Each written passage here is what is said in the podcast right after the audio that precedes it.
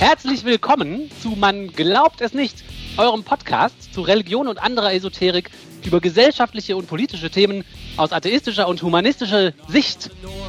Heute ist der 19. April 2020. Ich bin Till und ich begrüße per Internet fernmündlich zugeschaltet Oliver und Martina. Hallo. Hallo. Hallo Leute. Wie immer an dieser Stelle muss ich euch sagen, dass wir uns unglaublich darüber freuen würden, wenn ihr uns Kommentare und Anmerkungen, Kritik, Hass und Liebe auf man glaubt es nicht.wordpress.com schickt. Oliver, du hast was vorbereitet über einen sogenannten kosmischen Filter. Ja, das stimmt. Und zwar, ich meine, wir leben ja in Zeiten von äh, globalen Pandemien und der Klimakatastrophe. Und da wollte ich gern mit euch über was sprechen, was die aktuellen Probleme vielleicht auf ein etwas angemessenes Maß zurechtrückt. Ah. Ja? Und ich fange an mit dem Fermi-Paradoxon. Da gab es dann den Physiker Enrico Fermi und der war im Jahr 1950 auf dem Weg zum Mittagessen und äh, hat sich dann gefragt, where is everybody? Wo sind denn alle? Und damit ähm, äh, meinte er nicht etwa die Kollegen, die ihn versetzt hatten, sondern äh, meinte glaubhafte Sichtungen von Außerirdischen. Äh, versteht ihr, was ich meine? Ah, der hat sich gefragt, warum haben wir eigentlich noch nie einen Außerirdischen zu Gesicht bekommen? Genau. Wo sind denn alle, äh, warum sind keine Raumschiffe anderer Zivilisationen, keine Radiosignale oder irgendwelche anderen Spuren außerirdischer Technik zu beobachten? Und da fragt man sich jetzt natürlich erstmal, Enrico, du bist zwar Physiker, aber wie kommst du denn da drauf? Ja, genau. Warum Wieso sollten das- denn überhaupt welche zu sehen sein? Genau, warum ist das überhaupt bemerkenswert? Äh, warum ist also Fermi so erstaunt gewesen? Und äh, warum sollten wir halt erwarten, dererlei Spuren zu beobachten? Und ist das Ganze nicht nur was für irgendwelche Leute, die mit Aluhüten auf, äh, auf Campingwagen sitzen und die Sonne anbeten? und äh, seine Überlegung, die dahinter steht, ist die folgende. Äh, also die Galaxis, die Milchstraße, ist sehr groß, ungefähr 200.000 Lichtjahre breit, äh, von einem Ende zum anderen. Aber im Vergleich zu der Größe ist sie noch unglaublich viel älter. Das heißt, sagt, es sind 13 Milliarden Jahre aber, oder 13,6 Milliarden Jahre, aber man könnte, ähm, wir, runden es mal ab und sagen 10 Milliarden Jahre. also warte mal, aber du vergleichst jetzt ein Alter mit einer Größe, das musst du nochmal äh, Genau, das, ja, das mache ich gleich. Äh, aber so, also die ist äh, unglaublich alt und ziemlich groß. Und es gibt in der Milchstraße Milliarden Sterne, die unserer Sonne ähm, ähnlich sind. Und so wie wir gerade feststellen, immer wenn wir welche angucken, äh, stellen wir fest, dass es da auch Planeten gibt. Das heißt, viele dieser Sterne werden wohl auch Planeten haben, auf denen sich dann zumindest theoretisch irgendwie hypothetisch gesehen Leben entwickelt haben könnte. Und das sind aber unglaublich viele. Genau, es sind unglaublich viele. Und die Frage ist, wenn sich da auch nur eine einzelne raumfahrende Zivilisation gebildet hätte, auf einem dieser Planeten, die um unglaublich viele Sterne kreisen, dann hätte die die Milchstraße in wenigen Millionen Jahren komplett besiedeln oder zumindest bereisen können. Ah, Und dann stellt sich das, wenn du dir das vorstellst, dass du mit dem äh, mit einem Prozent der Lichtgeschwindigkeit unterwegs bist, das ist ziemlich schnell, aber auch nicht absurd schnell. Dann äh, brauchst du von einem Ende der Galaxis zum anderen ungefähr 20 Millionen Jahre.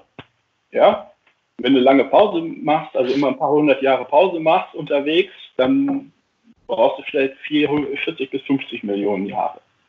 Das passt aber locker und mehrfach und immer wieder und hunderte Male immer wieder in die verfügbaren 10 Milliarden Jahre, die du hast. die das alt ist. Sagen. Genau. Ah, jetzt verstehe ich das mit der Größe und dem Alter. Okay. Ja. Und die Chancen sind also, wenn sich eine oder mehrere oder vielleicht auch Tausende von raumfahrenden Zivilisationen irgendwo da draußen entwickelt haben, dann müssten wir Menschen hier auf der Erde sitzen und deren Radiosignale bunt und laut durcheinander hören. Wir würden ihre Hinterlassenschaften, ihre Artefakte in den Umlaufbahnen und auf Pla- Planeten und Monden finden, vielleicht auch hier auf der Erde und äh, möglicherweise sogar ab und zu Besuch haben.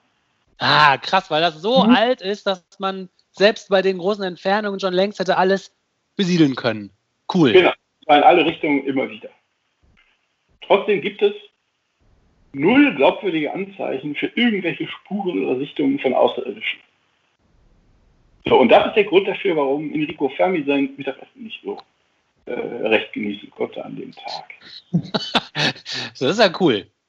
So, und das hat ähm, sich dann ein Ökonom, äh, Robert Hansen, äh, Hansen aus Oxford nochmal genau angeguckt, hat sich darüber Gedanken gemacht und äh, vermutet jetzt ziemlich schlüssig, dass die Lösung zu diesem Paradoxon die, das Konzept des kosmischen Filters äh, ist. Oh, der Ausgangspunkt nochmal, es gibt unter, unter, außer uns selbst keinerlei Hinweise für intelligentes äh, außerirdisches Leben. Ja gut, wir sind nicht außerirdisch, ihr wisst schon, was ich meine. Es ist also offensichtlich unwahrscheinlich, dass der Prozess, der irgendwo mit äh, organischen Molekülen auf dem Planeten beginnt, um einen sonnenähnlichen Stern, der Prozess, dass der nach vielen Millionen Jahren äh, irgendwann mit einer raumfahrenden, dauerhaft existierenden Zivilisation endet. Das ist bislang nullmal ah. passiert. Aha. Oder mhm. wir sehen es nicht. Ja, das, Aber das wäre komisch, ne? Ja, das kann ja nicht sein. Oder das ist sehr unwahrscheinlich. Ja. Aha. Mhm. Ja, interessant. Das bedeutet aber, also das ist auch noch, auch noch rechnerisch, dass zumindest ein Schritt in diesem Prozess, der über diese Millionen Jahre geht, extrem unwahrscheinlich sein muss. Mhm. Ja, und diesen vermuteten Schritt, den nennt Hansen den kosmischen Filter, durch den in der Geschichte der Milchstraße in den letzten 10 Milliarden Jahren bislang keine einzige Zivilisation hindurchgekommen ist. Ah. Ja. Versteht ihr das? Ja, irgendwas, das ist interessant. Irgendwas muss den Prozess von der Entwicklung vom organischen Molekül bis zur Weltraumzivilisation behindern. Wenn das nicht so wäre, wäre das, äh, würden wir die Ergebnisse wahrnehmen. Das heißt, die Welt wäre anders. Aber ich habe eine Zwischenfrage. Aber gibt es nicht so Artefakte, so die im Weltraum rumeiern von uns Menschen, von der Erde, die irgendwo anders schon auftauchen könnten? Also haben wir nicht schon solche Artefakte geschaffen, die durch den Weltraum fliegen? Genau, das stimmt. Wir haben die beiden Voyager, die beiden Voyager-Sonden, die, wenn man ganz, ganz, ganz, ganz, ganz streng nimmt, an den äußeren Rändern des äh, Sonnensystems rumschweben. Entfernen, ja. die, entfernen die sich noch weiter? Ja, ich habe vor ein paar Monaten in der Zeitung gelesen, dass äh, bei der einen Voyager-Sonde sprechen manche jetzt davon, dass die sozusagen unser Sonnensystem verlassen hat. Die, ich glaube, das ist nicht ganz so, ganz so eng begrenzt, wo unser Sonnensystem aufhört. Aber manche haben da gesagt, dass das jetzt wohl die Grenze erreicht hätte und die fliegen halt immer weiter und weiter und weiter. Die haben zwar keinen Brennstoff mehr, aber die hatten ja Schwung. Und deswegen wir haben wir haben die weggeschossen und jetzt fliegen die einfach immer weiter weg. Ah. Aber was sie zum Beispiel nicht tun, ist sich multiplizieren, wenn sie irgendwo angekommen sind, sich multiplizieren und woanders hin weiterfliegen. Nee, das tun die vermutlich nicht. Also das allein wird nicht reichen, diese beiden Dinger werden nicht reichen, um das Milchstraßensystem zu kolonialisieren. Nee. Nee, aber vielleicht könnten die mal von jemand entdeckt werden. Also gesehen. Möglich. möglich. Also der äh, Robert Hansen hat sich äh, eine Reihe von Punkten äh, ausgedacht oder eine Reihe von Schritten identifiziert, die man bräuchte, um eine äh, weltraumfahrende Zivilisation äh, irgendwann zu erreichen. Und er sagt, erstens, du brauchst überhaupt mal ein geeignetes Sternensystem, wo organische Moleküle rumfliegen und wo es zumindest potenziell bewohnbare äh, Planeten gibt. Du brauchst selbst reproduzierende, einfache Moleküle. Du brauchst einfache Einzeller. Du brauchst komplexe Einzeller. Dann erfinden die Einzeller, weil, wahrscheinlich weil die sonst so langweilig ist, die sexuelle Fortpflanzung. Dann gibt es äh, mehrzellige Lebewesen. Die mehrzelligen Lebewesen, einige von denen fangen an, äh, Werkzeuge zu verwenden und bilden dann eine Intelligenz.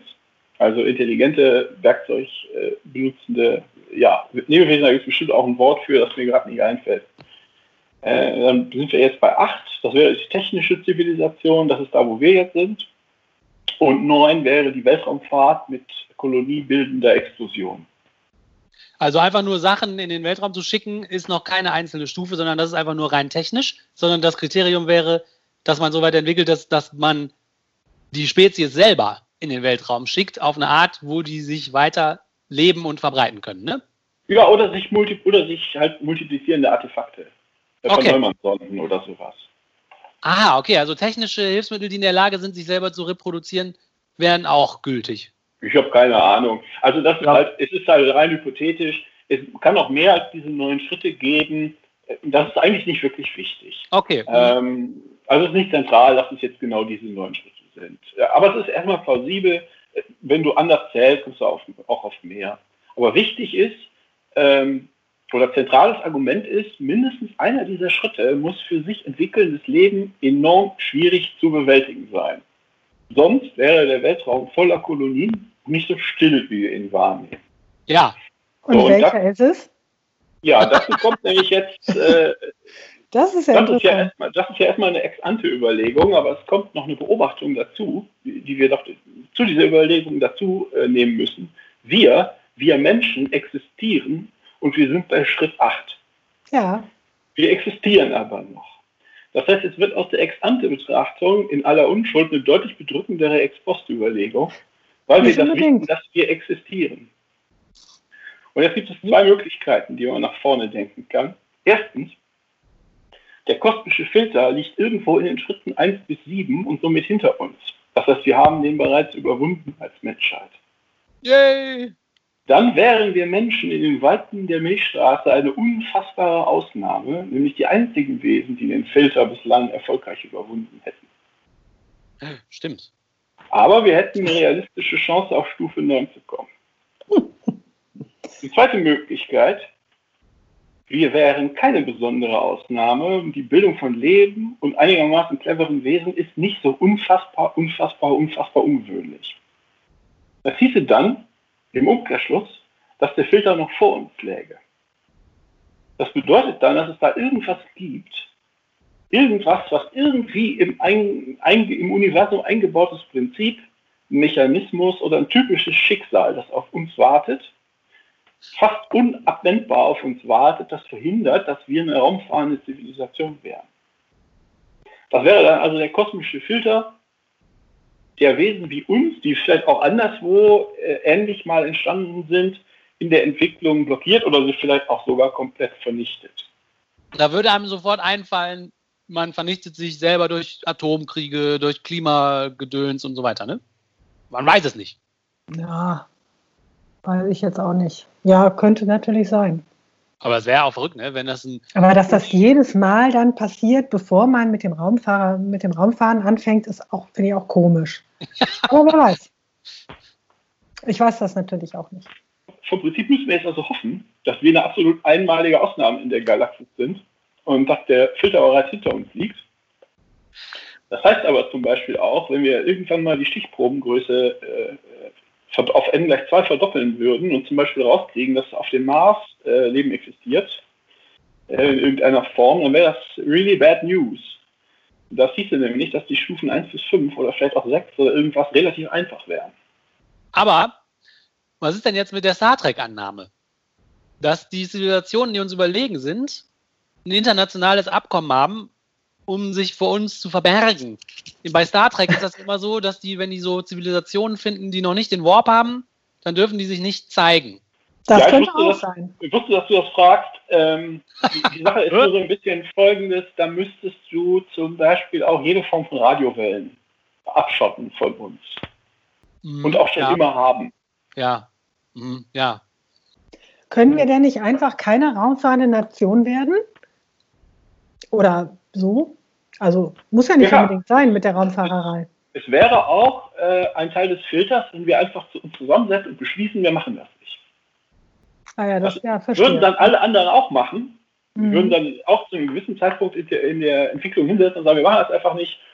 Und niemand hat, hat sich da bis jetzt nicht dran gehalten. Also alle kommen ganz von alleine. Ja, ja, verstehe. Das ist der Mechanismus ist auch da, der Mechanismus hält. Aber die, klar, die Idee, dass wir irgendwie so eine Art ISO-Haft für Strafgefangene sind, hier die Erde, oder dass man sich vielleicht aus lauter Höflichkeit nicht zeigt, das ist natürlich alles möglich, aber da, muss man sich auch überlegen, ob das für irgendwelche Anzeichen gilt. Oder auch, ob das physikalisch nach unserem Kenntnisstand überhaupt möglich ist. Ne? Wenn man jetzt sagt, zum Raumfahren braucht man Radiowellen, weil ohne das geht es wahrscheinlich nicht. Und wir können diese Radiowellen nicht finden, dann, dann hat man halt ein Problem in der Argumentation. Ne? Also es ist dann höchst unwahrscheinlich, dass so ein Filter, den die jetzt machen, um uns zu schützen, überhaupt möglich wäre. Ja, und das ist, ja, ja, zum Beispiel. Und da müssten sich dann auch alle einigen. Ne? Und das wäre auch schon. Das können wir ja noch nicht mal so auf der Erde, ne? uns alle einigen. Das ist jedenfalls interessant, finde ich. Ja, das ist total verrückt. Weil nämlich einerseits mein atheistisches Herz möchte ja nicht, dass wir jetzt was ganz Besonderes sind, weil das natürlich sofort Tür und Tor eröffnet für Leute, die sagen, siehst du, wir sind was ganz Besonderes. Gott, Gott, Gott. Auf der anderen Seite ist es natürlich auch schade, wenn man sagt, ja, wir sind eben nichts Besonderes, aber dann bedeutet das, dass wir uns halt selber auslöschen wahrscheinlich oder irgendein anderes Schicksal auf uns wartet. Ich weiß es auch nicht. Äh, ich habe, äh, mein Gefühl ist auch, dass da was nicht stimmt mit der Argumentation, aber ich da müsste man sich vielleicht nochmal eingehender damit beschäftigen. Ja, es ist ja auch so, dass das Wissen äh, um kosmische Zusammenhänge ist jetzt ja recht eingeschränkt bei uns. Korrekt. Vielleicht ist das der kosmische Filter, vielleicht ist der kosmische Filter, dass intelligente Lebewesen irgendwann anfangen, ökonomisch zu denken. Und vielleicht ist es einfach ökonomisch nicht lohnend, den, ähm, also eine raumfahrende Zivilisation zu werden. Vielleicht kostet das mehr, als es einem bringt. Da ist Elon Musk aber anderer Meinung. Aber der, ist, der hat ja auch noch nichts Wirkliches gemacht. Den nehmen immer alle so als Ausnahme. Ja, ja, also. Ja, also okay, hier so Fan, Fan habe ich hier vor mir, okay. Aber im kosmischen Weltgeschehen ist auch Elon Musk ein Nichts, bitte euch.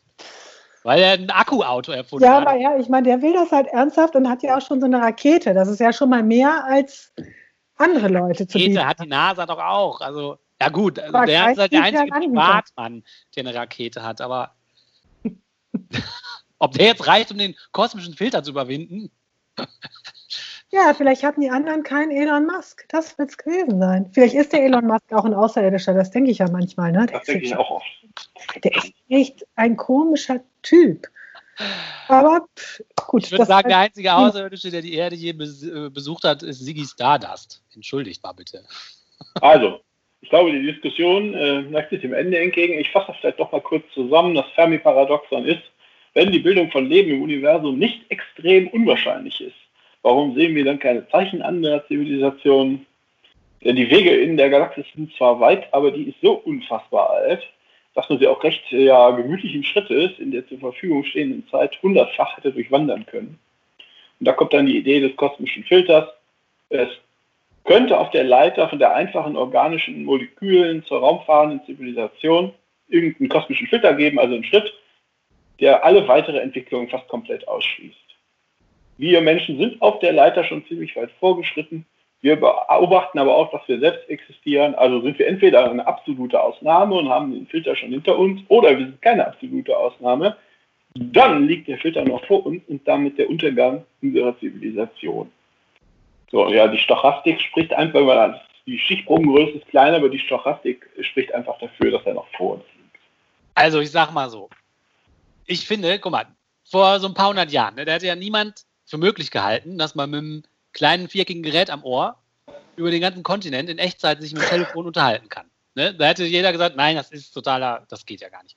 Weil man einfach vor ein paar hundert Jahren, 500, 600 Jahren oder was, hatte man einfach noch keine Ahnung von elektromagnetischen Wellen. Man wusste nicht, dass sie existieren. Die waren aber trotzdem da. Man hat die nur nicht gekannt und sie deswegen nicht genutzt und sie deswegen auch nicht gespürt und gesehen und so weiter. So die Physik und die ganzen Naturwissenschaften, die gehen ja immer weiter. Wir sind ja, also jetzt zu behaupten, wir wären jetzt an einem Punkt, wo wir das Wissen über unsere Welt irgendwie fast schon komplett wäre, das wäre ja vermessen.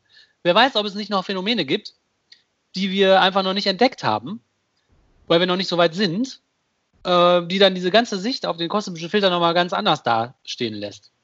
Ja, aber das löst das Fermi-Paradoxon nicht. Doch, weil das könnte sein, dass die da sind und wir sehen die nicht, weil wir halt eine bestimmte Art zu gucken noch nicht gelernt haben. Ja, aber gibt es da irgendwelche Anzeichen für, dass das so ist? Da gab es auch nicht für elektromagnetische Wellen. Dann irgendwann hat man die entdeckt. Ja, ja, wer weiß, kann sein. Hoffen wir es. Möglich, möglich. Gut, ich bin fertig. Das ging schnell.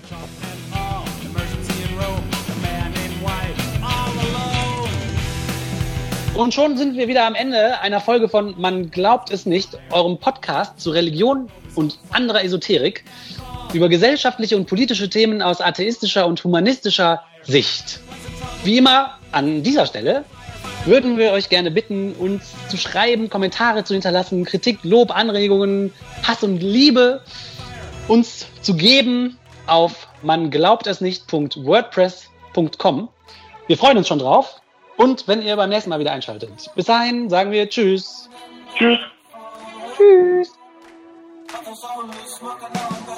Storm of an old man.